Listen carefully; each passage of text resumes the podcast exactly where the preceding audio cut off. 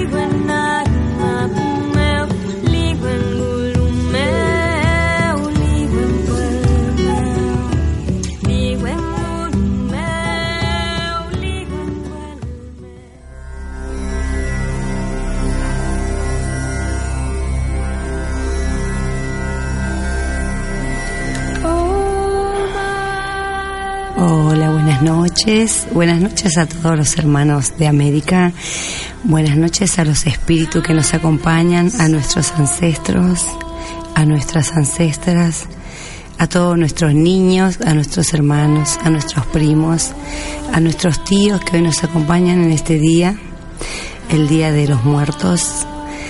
Eh, allá en Mar Calquilia, para nosotros en Quechua, ¿no? Eh, el mes en que se levantan los muertos y para los hermanos eh, aymaras, Huiña y Pacha, ¿no? El eterno tiempo y espacio. Antes de comenzar, bueno, eh, tengo una invitada muy especial, eh, se llama ya Luz eh, Roblán, ella es de México. Y también tenemos otra invitada especial, que es nuestra hermana Maya, eh, que me pareció muy importante invitarla aunque esté lejos. Eh, les pedí por favor si nos podía mandar unos audios y un poquito para que nos cuente eh, desde la Ribera Maya cómo se vive el Día de los Muertos. Así que eh, vamos a presentarla primero a ella y, después a Luz, un poco para, para ya entrar en vivo y en directo acá en el estudio. Quiero saludar a, a, a, Nora que está acá en el piso, a Toto también y a todos los invitados que estuvieron hoy tocando un violín hermoso, acá nuestra amiga que ahora después yo soy yo soy la número uno en, en, acordarme siempre los nombres al revés. Omar lo sabe así que después le la voy a nombrar al aire. Eh, bueno vamos a ir a escuchar a Norma Espinosa y las leyendas.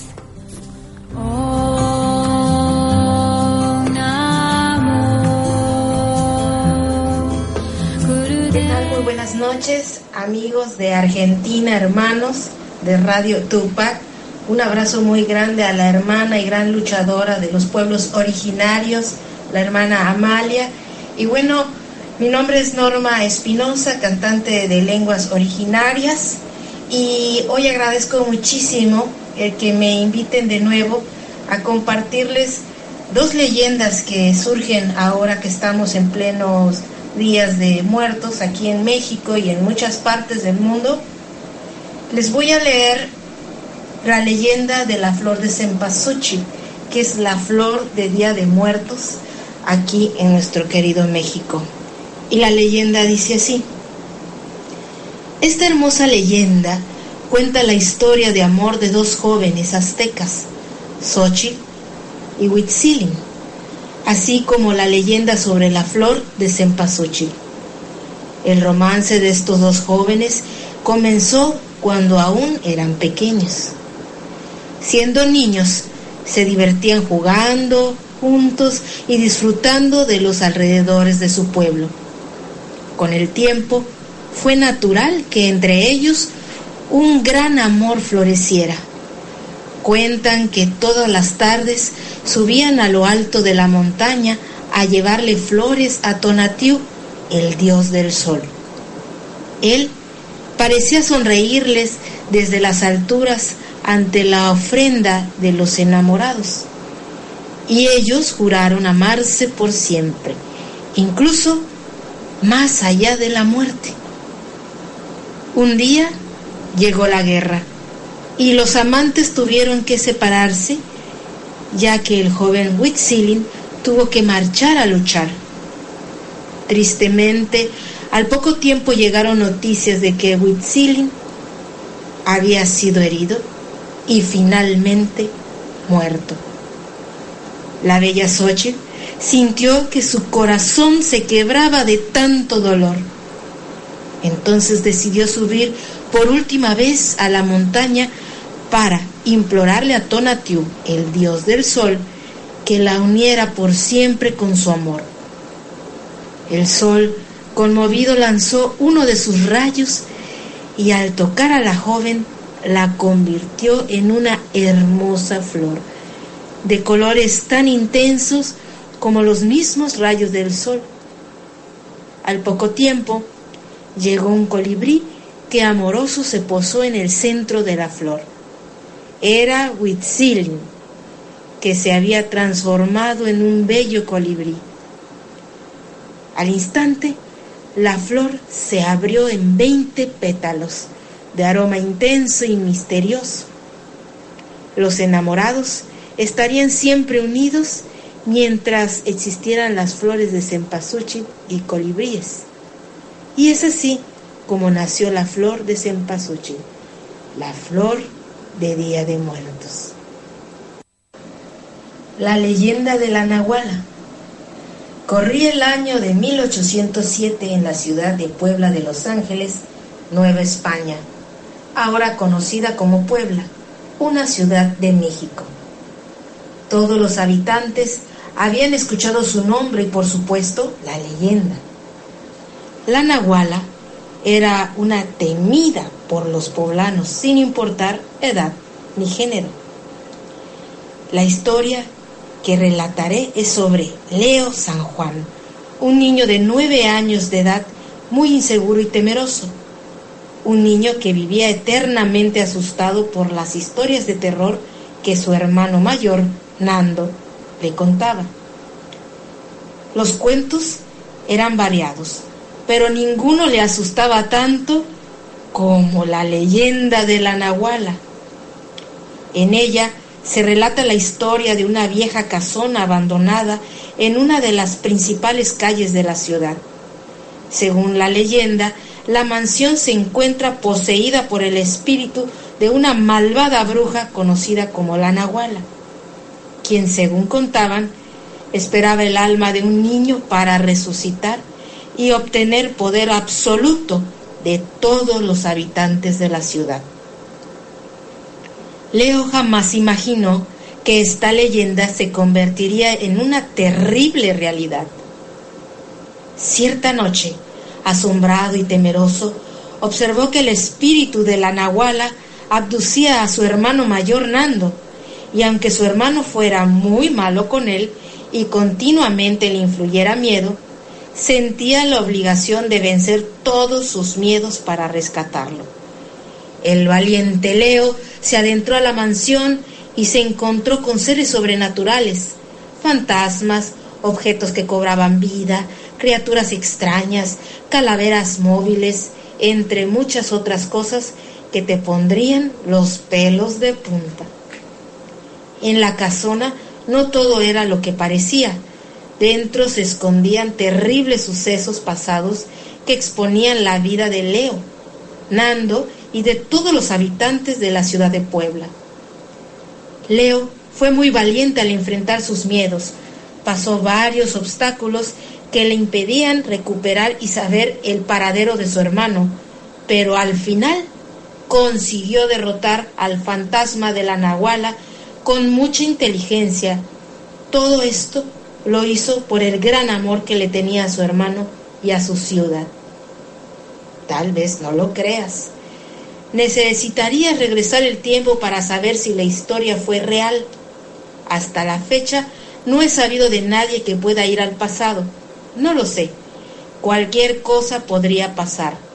De lo único que estoy seguro es que todo lo que yo sabía sobre la Nahuala lo dejé plasmado en estas líneas.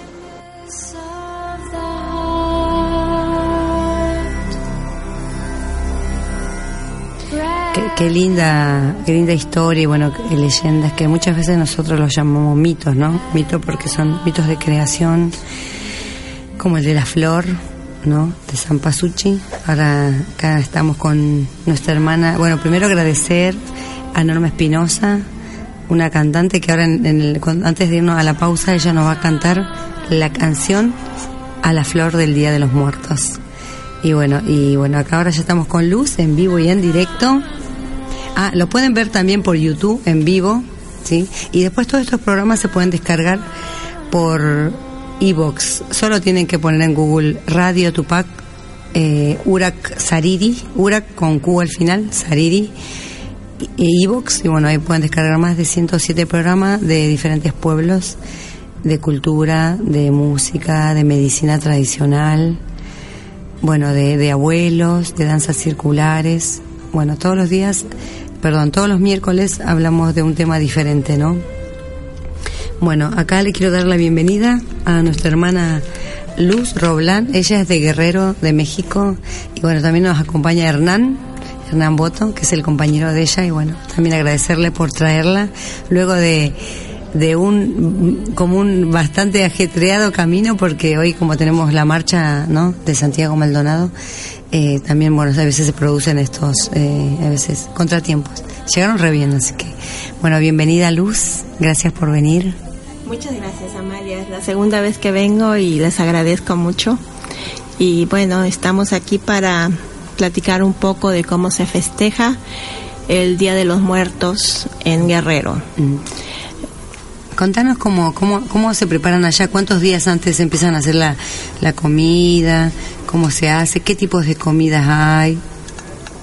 Bueno, se, el, el altar se arma este, el, un par de días antes, pero todo lo que lleva el altar se va preparando varias semanas con anticipación, depende de lo que vayas a hacer. Mm.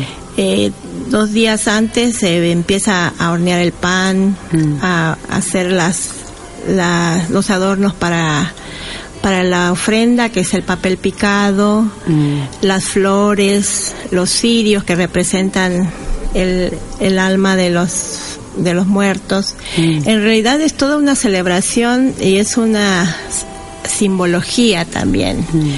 Porque es todo lo que, por ejemplo, los sirios representan el alma de los difuntos, Sí, mm. este, y se pone también todo lo que es la comida que a ellos les gusta, les gustaba en, en, vida. El altar en sí es simbología también porque puede tener varios, este, niveles. Pueden ser, puedes hacer un altar de dos niveles que representa el cielo y la tierra, o uno de tres niveles que representa el cielo, la tierra y el inframundo. O el, el completo, podríamos decirlo, que es el de siete niveles. ¿Sería como un altar de siete niveles? Siete ah, niveles. qué, qué gigante debe ser. Porque nosotros hacemos el de tres, que llega hasta el techo y, ah, y terminamos muertos con ese.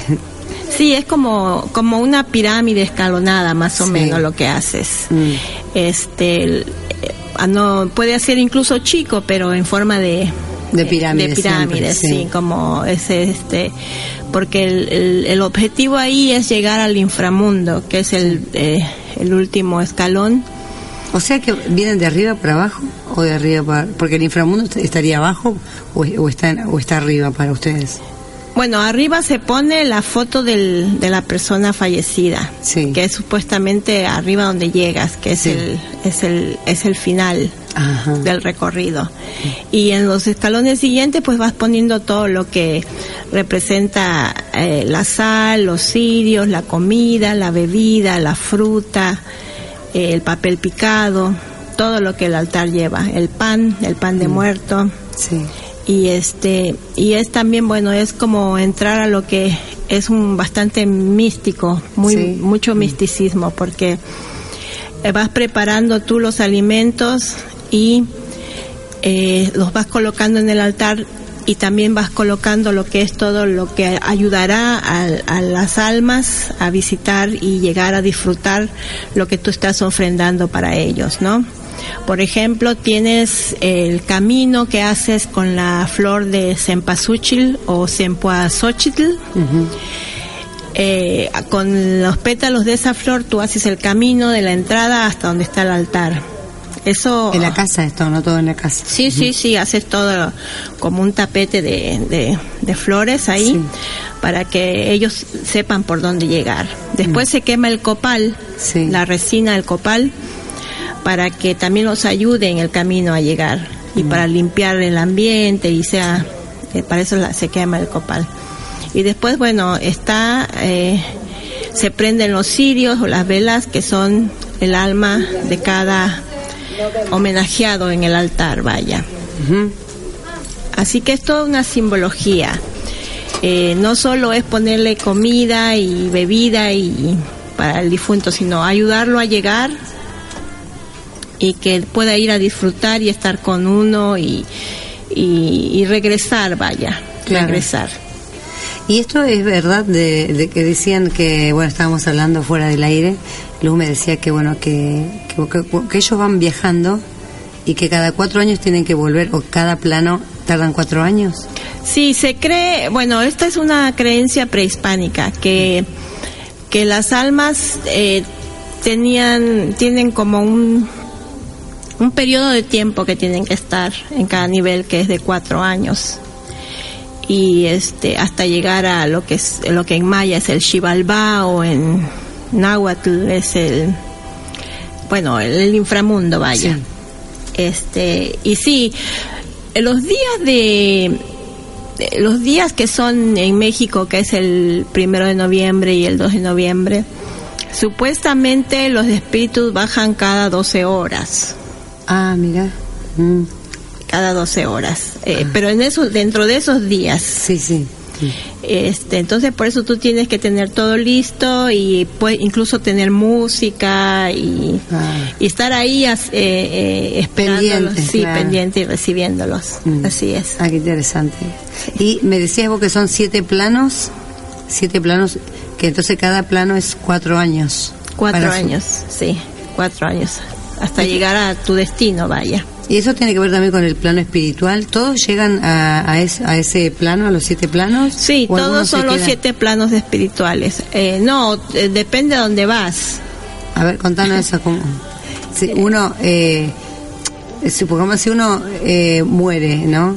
Puede llegar al, al plano hasta el final en un accidente. O, Sí, depende o tiene que ver cómo se comportó. No, más que nada creo que es como moriste, como un- Ah.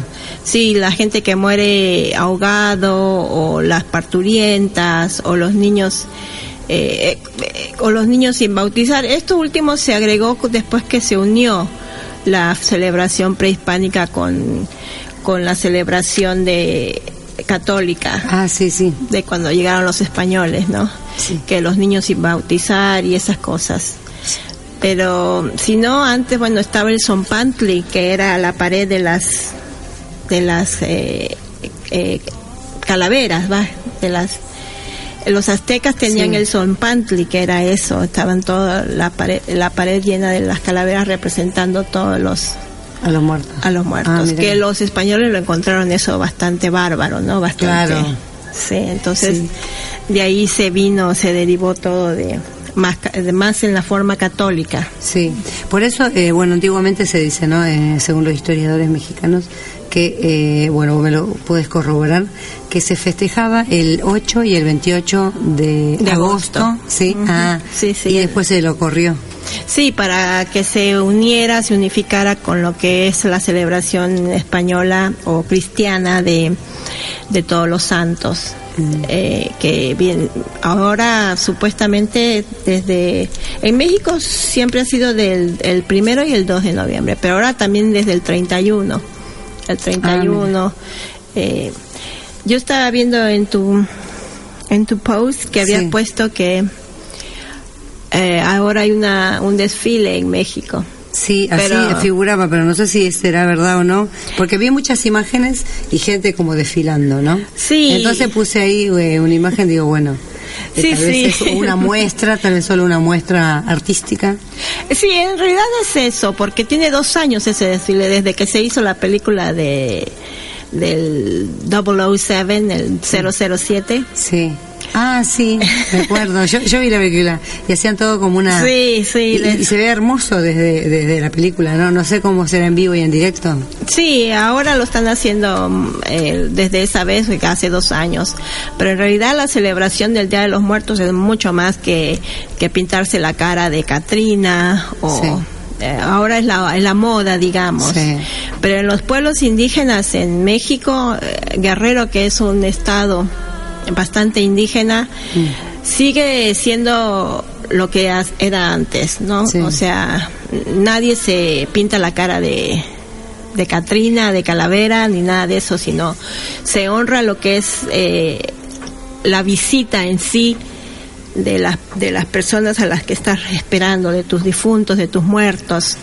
Eso es lo que se honra. Y por eso en Guerrero se hace todavía en los altares grandes, se hace, se hace todo muy en grande, se hace con música. Eh, el Chile Frito, que es una banda local, o sea, de músicos locales. Sí. Van los chile fritos a las casas a tocarle al muerto, se prende el copal, eh, se, se pone todo, toda la simbología, eso es la principal celebración sí, yo Guerrero. eh, la característica de ustedes que tienen, bueno, eh, hacen también los pancitos. Sí. Entonces, en, Ecuador, en, El Salvador, en Colombia, en, en Bolivia, en Perú, en Argentina, un poco para, para unificar esta, ¿no? esta como visión esta forma de, ver el mundo, ¿no? En relación a nuestros, nuestras deidades, ¿no? Como semidioses, nuestros abuelos, que son los que les hacemos trabajar, así dicen los abuelos que tenemos que hacer, que, que si a la medida que lo vayamos recordando, ellos se ponen contentos, ¿no? Y cómo, cómo esta cultura está atravesando todo, todo esta, todas las montañas. Y yo veo qué, qué, qué parecido que son nuestras culturas y, diferente a la vez en el tema solo lo, simbólico, ¿no? Por ejemplo, nosotros hacemos las cadenas y las flores de papel, ¿no? Que simbolizan el viento también y muchas veces las quemamos para que se vayan al Hanampacha, ¿no? Y ustedes hacen esos banderines de colores. Sí, el papel picado. Esos banderines se llaman papel picado. Sí, el papel picado. Y este y también se pone el, se pone sal, y se pone, porque es sagrada la sal, ¿no? Ah, sí.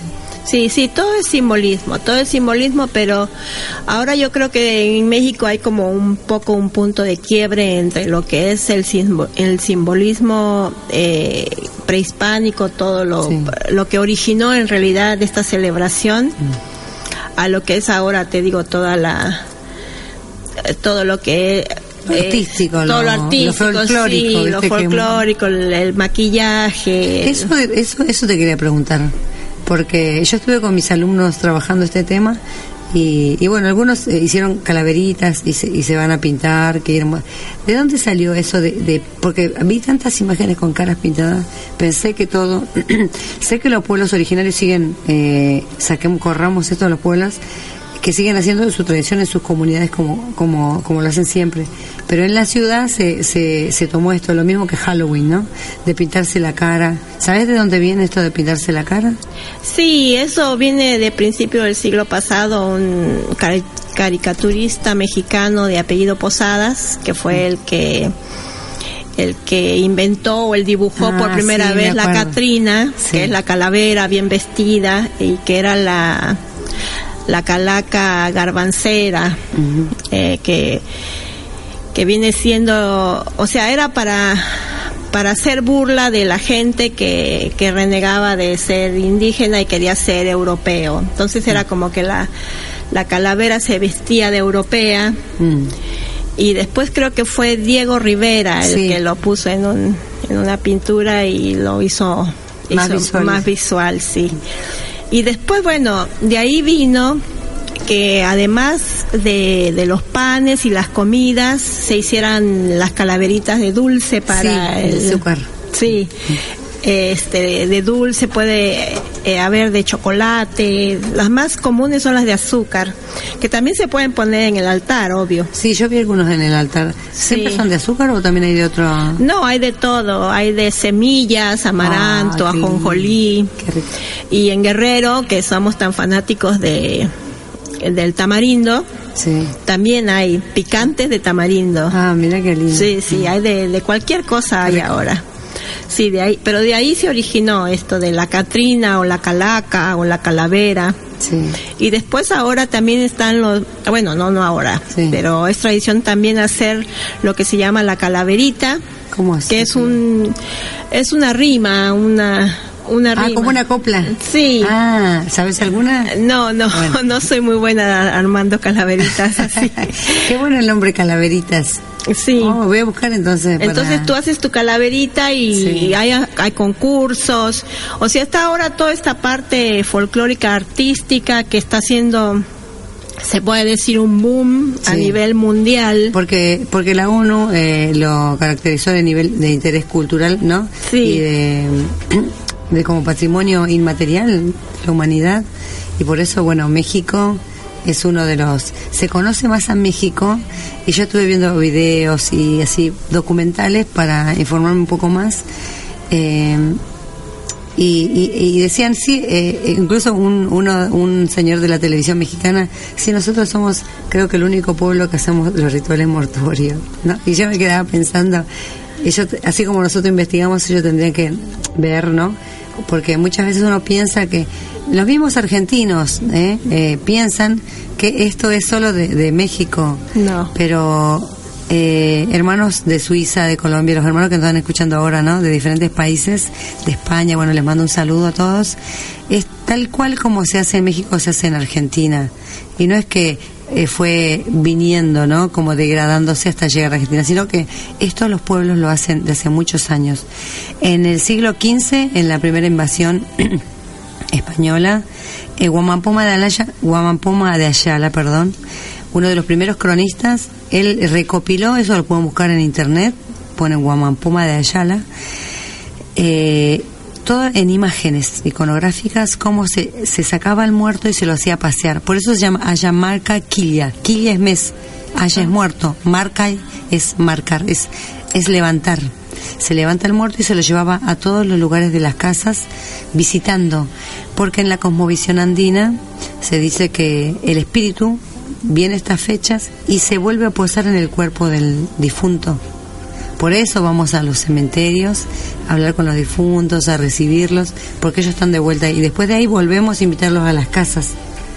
Entonces, para que esté todo el día, ese primero, todo el día, toda la noche, hasta el día 2. Eh, Al mediodía, casi siempre después del mediodía, se levanta la mesa y se reparte todo. Todo lo que contó acá Luz, de la misma manera lo hacemos nosotros, tal vez con unas diferencias de chicha, hoja de coca, tabaco. Eh, saumamos también, como decía Luz, ella con el copal, nosotros con la coa, ¿no? Entonces, como, como, como- todo el parecido que tenemos, ¿no? En diferentes pueblos. Y, por ejemplo, en Aymara es eh, Hayu, es pequeño espíritu, Hacha Hayu es gran espíritu, Kamasa es coraje y sombra, Chiwi es la sombra, son la parte de los espíritus, según la cosmovisión Aymara. Y en la cosmovisión quechua, Nuna es espíritu, ¿no? Pero también hay, hay abuelos eh, de otras regiones que dicen que las mujeres tienen siete espíritus y los varones cuatro. Por eso la energía y los ojos, los ñahui que tenemos en el cuerpo donde se posa. Y el espíritu está en la cabeza. Por eso hay que cuidar mucho con gorrito a los niños cuando nacen para que no se asusten. Y no le agarré el susto, ¿no? Un poco para compartir. Eh, vamos a ir a escuchar eh, un corte, pero muy breve porque tenemos poco tiempo. Pero bueno, eh, hay una canción que nos va a cantar. eh, te manda saludos también, nuestra hermana. Le dije que venías vos. Y ella está escuchando ahora. Oh, sí. Mandale un saludo a Saludos. Norma, Norma Espinosa. Eh, la canción de la flor del Día de los Muertos. Y volvemos enseguida.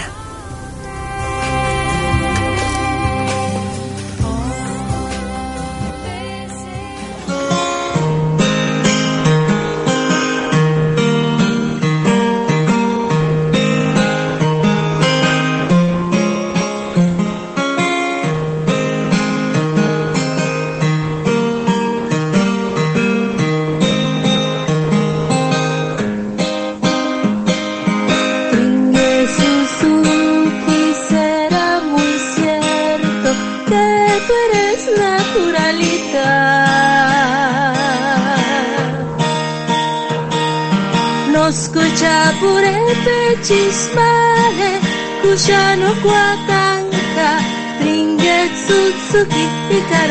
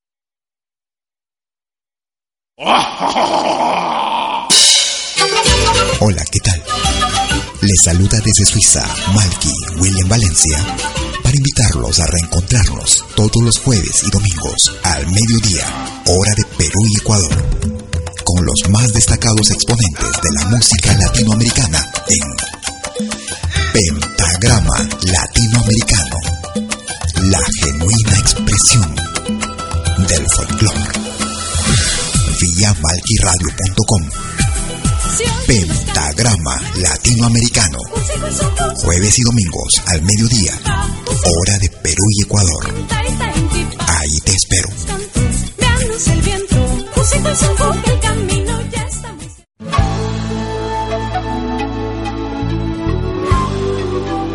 Écoutez des 20h en Europe sur malquiradio.com.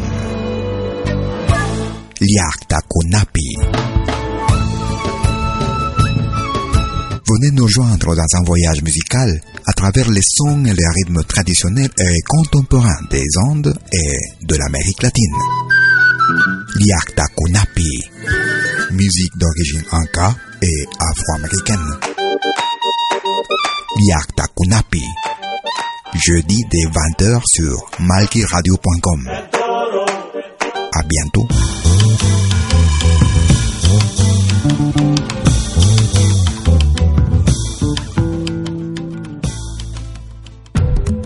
Todos los fines de semana, desde el viernes a las 18 horas y hasta la medianoche de lunes. Acompáñate de la mejor programación en música latinoamericana de todos los tiempos en Rompiendo el Silencio de Pentagrama Latinoamericano.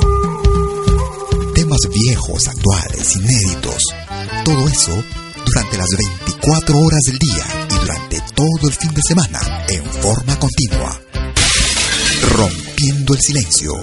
Los fines de semana en malquiradio.com. El folclore en su máxima expresión.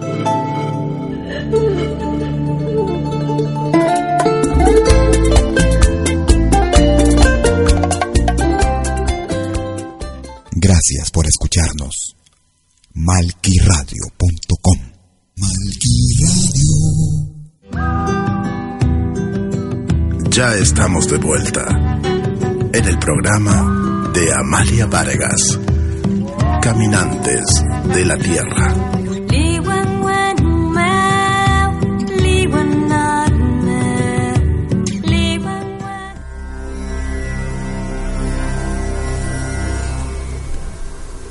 Bueno, ya estamos de vuelta. Eh, bueno, aprovechando de que cantó el, el- acá nuestra hermanita Norma Espinosa, una canción purepecha, eh, bueno, de la canción para la flor del Día de los Muertos. Esta flor, le, lo le comentaba acá a Luz, eh, me llamó la atención porque es la misma flor que utilizamos nosotros para el Día de los Muertos, para espejar agua, ¿no? Y para sahumar también. Eh, que se llama, decilo vos. La bueno, ahora le decimos la cempasúchil, pero antes ella se le decía la cempasúchil, que Contanos, ¿qué, qué significa? sem- no, no puedo pronunciarla. cempasúchil es la flor de la de los 20 pétalos. Mm, En náhuatl, xochitl es eh, es flor. sí. Sí, Ah, que- pero bueno, ahora se, se derivó a cempasúchil. Todo el mundo dice la cempasúchil. Ah, mira. Sí, esa es la flor, bueno, amarilla, que es re linda. Y bueno, viste, estábamos hablando que qué coincidencia, ¿no? Que ustedes utilicen esa flor y nosotros también. ¿no? Sí, sí. Y tal vez, eh, bueno, por, por la cantidad de pétalos que tienen, no están. eh, gen- eh, te, te genera visualmente la abundancia que tiene la naturaleza, ¿no? Eh, estaba hablando el otro día también con unos hermanos de México que dicen que bueno que, que siempre tienen que estar los cuatro elementos de en la mesa de la flor, eh, la flor la flor que simboliza la tierra y la verdad porque tiene raíz el agua eh, el viento con- que lo simbolizan con las banderitas y, y, y, y el fuego con los lirios no Sí. No sé si me estoy olvidando de algo más. No, no, es, es así. Ah, sí, co- eh, tú mencionabas también todas las, las ceremonias que son tan similares y que en realidad todas las ceremonias similares son, son el corazón y, y, lo- y el significado de estas celebraciones. En México, como te decía, tenemos eh, aún en, en, algunos estados que se celebra eso y después está toda la parte más más actual que es la que más conocida en realidad Sí. Que representa la Catrina, los disfraces y todo eso que hay hoy en día. Pero bueno, mientras perdure el, el corazón de la, esta celebración, Sí. eh, me parece que estaremos bien. Sí, es verdad. Con amor todo se puede ¿no? transmitir, transmutar. Una consulta. ¿Es verdad que eh, según como muera cada uno va a un mundo diferente? Eh, ¿O se festejaba en, en, otro, en otra fecha, puede ser? Eso era, eso es del prehispánico. Sí. Por ejemplo, aparte del Mictlán, que es donde supuestamente van todos los muertos, que en la era prehispánica no era así, porque estaba estaba el Tonatiuh, Sí. eh, donde iban los guerreros. Sí. es- sí, había otros planos que no estoy muy familiarizada todavía con, con esos, pero Sí. Yo sé, yo sé que este, el Mictlán iba como la mayoría de los muertos, pero estaban ciertos muertos Mm. que si morías en la guerra, Ahí vas a otro plano. sí, a donde Ah. está el Tonatiu. Tonatiu, sí. Tonatiu, que es el rey sol. Sí. Ahí iban los guerreros. Sí. Y después estaba también los que morían eh, de forma parturienta, ¿no? Las Sí, la- la- la- parturientas, la- las embarazadas, las embarazadas y, y, y eso sí estaba. Eh, había creo que tres o cuatro planos. Mm. Y, y, y después está el Mictlán, que es donde iba el resto de, de las la- almas, sí. sí, que es la el último escalón, por decir El algo. El. Mictlán es el último escalón. Sí. Y bueno, yo te voy a compartir algo de, de los hermanos de Cusco que me enviaron, ¿no? Ellos dicen a llamar Carquilla también, ¿no? El mes más importante, dice, una de las fiestas impresionantes de la conexión con el hombre, con el hombre y el cosmos, ¿no? En el templo del Coricancha, los sacerdotes y amautas vestidos con sus mantos blancos y túnicas negras van diligentemente a un lugar a otro, preparando en el más mínimo detalle la celebración del culto a los difuntos. Las momias de los incas en el templo principal y las momias de los collas en el templo de la luna. Eran mudadas de ropas y adornos, mientras el aroma de la huiracoya perfumaba el- y limpiaba el ambiente. Ahí estamos viendo nuevamente la armonía, ¿no? Esto de que vos decías, usar el copal para armonizar y limpiar, ¿no? Sí. Eh, centenares de sacerdotes rodeaban las momias que con su nuevo ajuares, puestos ya en sus respectivas andas, en oro y plata, salían a pequeñas plazuelas rumbo a la Guayaipata. Iban precedidas de sahumadoras con palo santo, licli, perfumaban el camino de las momias. Y en la plaza real estaban armados numerosos altares donde descansaba el difunto, nuestras momias, y donde eran aj- agasajadas con el género de atenciones como la música, el baile y, y toda la comida de la vida cotidiana, sus bebidas suntuosas y exquisitas aromas. Esto también lo dice Guamapuma de Ayala cuando dice adornaban sus pucullos con plumas en oro y plata, ¿no? Todos sus adornos. Dice, eh, rodeados de conchas de mar para cada uno de los altares y flores de las más coloridas. Estos altares eran rodeados y se hallaban integradas por panacas reales, elegantes y luciendo su más esplendoroso atuendo. Las momias, los incas, eran colocadas en semicírculos mirando la puesta del sol. Las momias de los collas o parientes reales eran colocadas más atrás. De pronto un sonido de tambor se escuchaba acompañando los pututus que anunciaban la llegada del Wilka Uma, ¿no? Como la cabeza del dirigente. Bueno, así eh, continuaban, dice, durante largos días, durante largas noches, eh, en consonancia con el universo entre cantos y danzas. Dice este Wilka Uma, se dirige a los incas y a las collas y parientes de los difuntos, resaltando las cualidades de cada uno de ellos, con grandes fuegos que se encienden en comienzo de los taquis y canciones ceremoniales. Qué importante este momento, ¿no? Cuando uno están todas las momias de los abuelos ahí y uno va diciendo y decían, incluso a mí el Taita Ulpu me decía, ¿no? Que uno va hablando de su momia y decía, por ejemplo, el abuelo, eh, supongamos Condor Malku se llama, ¿no? Él era uno de los mayores trabajadores en la tierra, lectores de quipus, uno de los mejores tejedores. Entonces, cada uno iba nombrando lo que hacía cada ancestro para que la comunidad sepa. Me pareció re, interesante, ¿no? Esta parte de cómo, eh, por más que la persona no esté, cómo uno revaloriza y, y no nos olvidemos que en ese momento esa, ese ancestro, ¿no? ese cuerpo de, esa persona está vivo porque llegó el alma ¿no? y se volvió a posar ahí. O sea, es como, como revivir, así lo vivían. No, en México era solo el espíritu. De hecho, ah, lo que estábamos platicando acerca de dónde iba cada espíritu. Sí. El Mictlán era para la gente que moría de, de causas naturales. Sí el Tonatiu Huichan, a donde llegaban los que morían en la guerra o en labor de parto. Sí. Tonatiu, que es el, el, dios sol. El dios sol. El sol y luego estaba también el Tlalocan. Tlalocan. Que es de, de Tlaloc, que es el dios de la lluvia. Tlaloc. Ahí llegaban los que fallecían a causa de agua o rayos. Ah, mira. Ah, causan con la naturaleza. Mm. Sí, incluso había un lugar eh, que donde iban los niños que nunca habían probado el maíz, o sea, los bebecitos. Ah.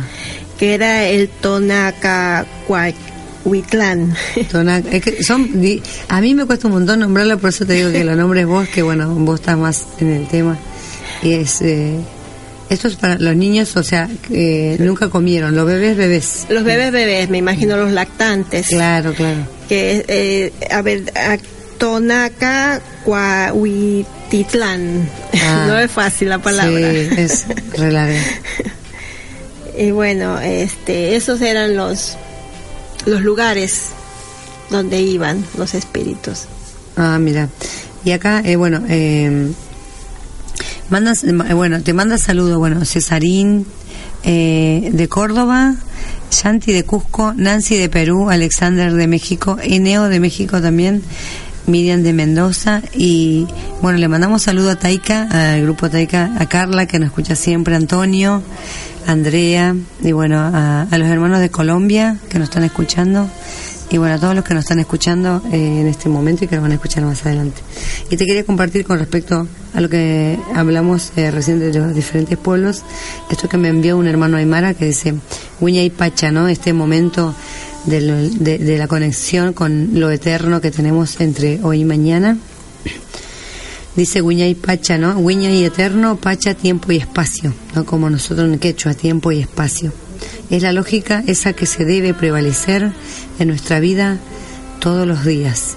Todos los días tenemos un templo y un espacio que es esta vida, esta tierra, en este presente, en el Acapacha, para nosotros el Caipacha.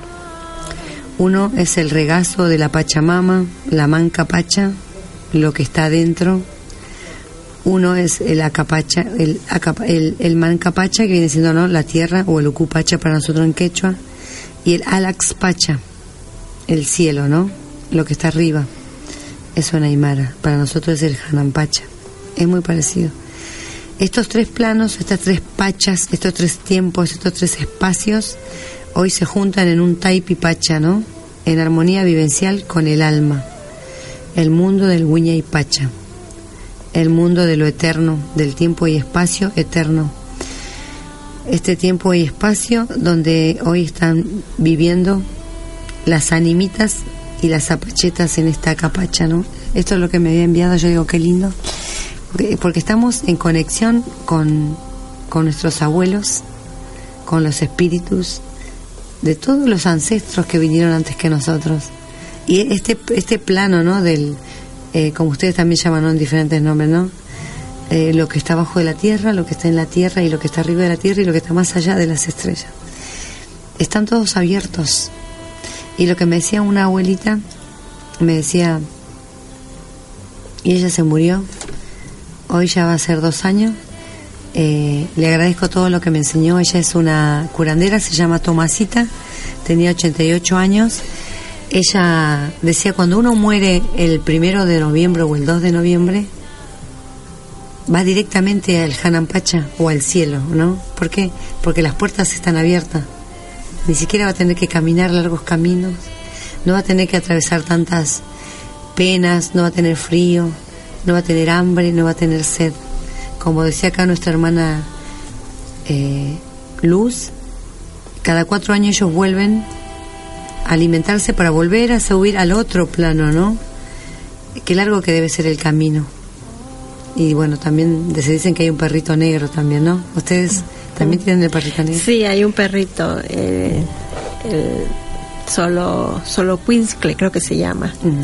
Sí, que no tiene, no tiene pelo. Sí, es el pelo perro pila que le decimos nosotros. Sí. ¿Y vos sabés que ese perrito eh, en Perú lo enterraban con las momias también? Y en Egipto creo que también, porque él eh, tiene una toxina en su piel que hace que perdure más la conservación de la momia o no sé qué química produce. Eso leyendo, lo, investigando lo, lo, lo aprendí, ¿no? Y, y me llamó la atención que ustedes también tengan el perrito y nosotros también tenemos el perro Sí. negro que tiene que estar acompañando. Eh, ¿Sabés la historia del perrito? Si no, te la voy a contar. Contar. Bueno, porque el perrito tiene que estar eh, también entre las ofrendas en México y también en, acá en, en- en el mundo andino, en Perú, en Bolivia, en Argentina. Este perrito, en México dicen que como tienen que pasar estos siete niveles, hay un nivel donde es todo río. Y ahí tiene que pasar el perrito. Y en, y en Argentina, bueno, en, respecto en el norte Argentina, donde yo estuve más a- averiguando, mi mamá me decía, ¿no? Que nosotros cuando nos morimos, el alma tiene que hacer un camino bien largo, largo, de muchas montañas, hace frío, y hay lugares con muchas espinas, lugares donde te parecen buenos espíritus, malos espíritus, lugares donde hay otras entidades que te pueden hacer confundir. Pero como el perro ve más que el hombre, el perro ladra a esos espíritus y te dice cuál es el bueno y cuál es el malo, para que no te confundas ese camino. Y después hay un río, un río bien ancho, bien ancho. Tlalocan. Tlalocan, ese es el espacio. Sí. Ah, bueno, en ese Tlalocan para los mexicanos y en ese río para nosotros, hay un río donde nosotros tenemos que atravesar para llegar al Janampacha. Dicen que el perrito se tiene que, como el perrito vieron que nada, el alma se posa en el ñuso del perrito, o sea, en la nariz. Y el perrito nada hacia el otro extremo para que el alma pueda llegar y atravesar el río. Y lo que siempre nos dicen los abuelos también es que mi mamá me decía, ¿no? Y bueno, si usted quiere ver a los espíritus hoy, ¿no? En este mundo, lo único que tiene que hacer es ponerse la lagaña del perro negro en sus ojos y va a poder ver todo lo que usted quiera.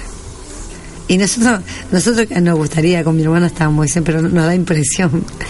Pero bueno, nos llama la atención, ¿no? Eso lo que, lo que nos cuentan los abuelos también, ¿no? Toda esta tradición y todo, todas estas cosas. Y, y- y a mí me llama la atención, pero ¿cómo también es parecido en México? Con, Sí. Con el, ¿no? Sí, también se dice que ponerse la lagaña del perro Mm. te va a hacer ver los espíritus, pero que no es muy recomendable. Sí, sí, porque hay que, hay que ser fuerte. Sí. ¿no? Sí. No se ve solo lo que uno quiere, sino se ven cosas que aunque no quieran, bueno, eh, está ahí, ¿no? Acá ya nos están diciendo, eh, Omar, que nos quedan tres minutos. Antes yo quiero preguntarle, Hernán no quiere hablar, pero yo quiero que, que solo que dé una opinión breve. Eh, él, él es de acá, pero él viajó muchas veces a México.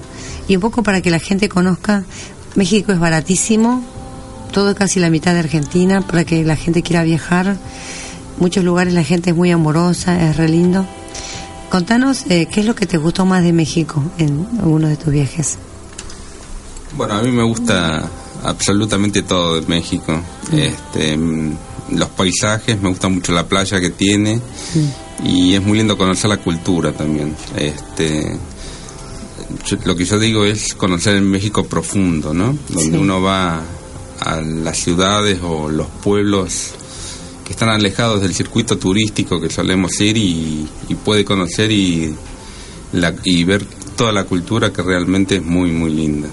Y vos como así como argentino que fuiste muchas veces a México, ¿cómo, cómo te recibieron la- los mexicanos? Ah, excelente, siempre muy, muy bien.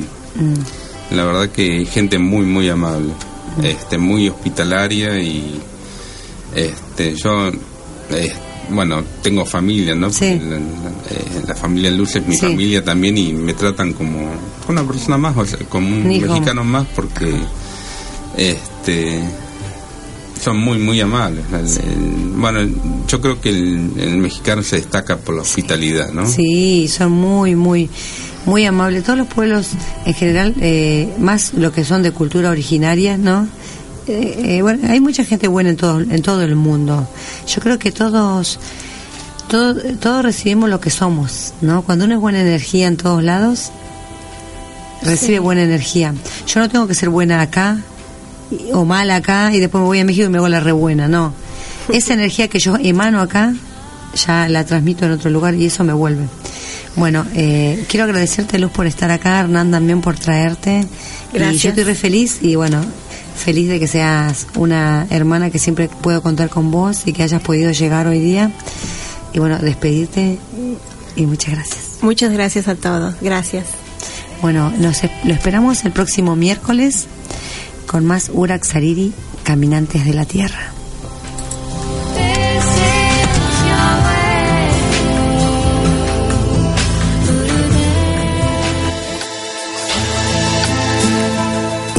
Sariri. Caminantes de la Tierra. Con la conducción de Amalia Vargas. Este programa llegó gracias a la colaboración de Radio Tupac, Argentina. Los temas abordados están bajo la entera responsabilidad de sus productores. Muchas gracias. Es malquiradio.com. Hola, ¿qué tal? Les saluda desde Suiza Malky William Valencia para invitarlos a reencontrarnos todos los jueves y domingos al mediodía, hora de Perú y Ecuador, con los más destacados exponentes de la música latinoamericana en Pentagrama Latinoamericano, la genuina expresión del folclore. Vía malquiradio.com Pentagrama Latinoamericano. Jueves y domingos al mediodía. Hora de Perú y Ecuador. Ahí te espero.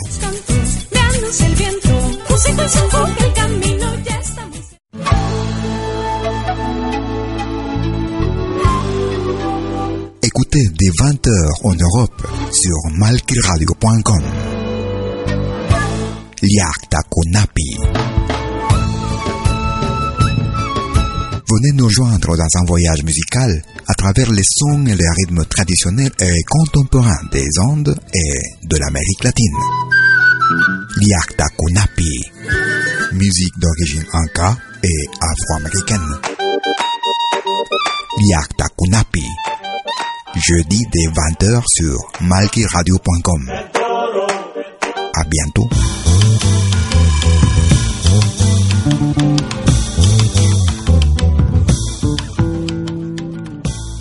Música. Arte que se comparte.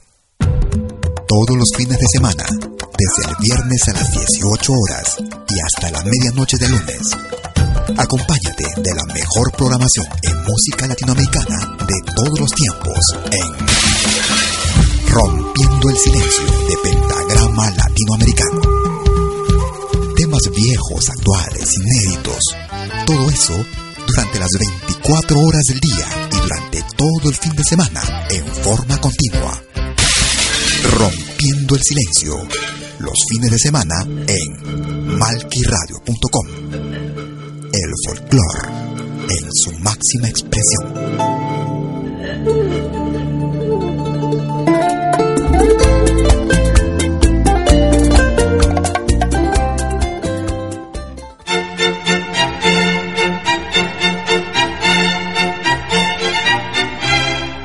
Viene a pedir algo por aquí, sugerimos traer algo a cambio.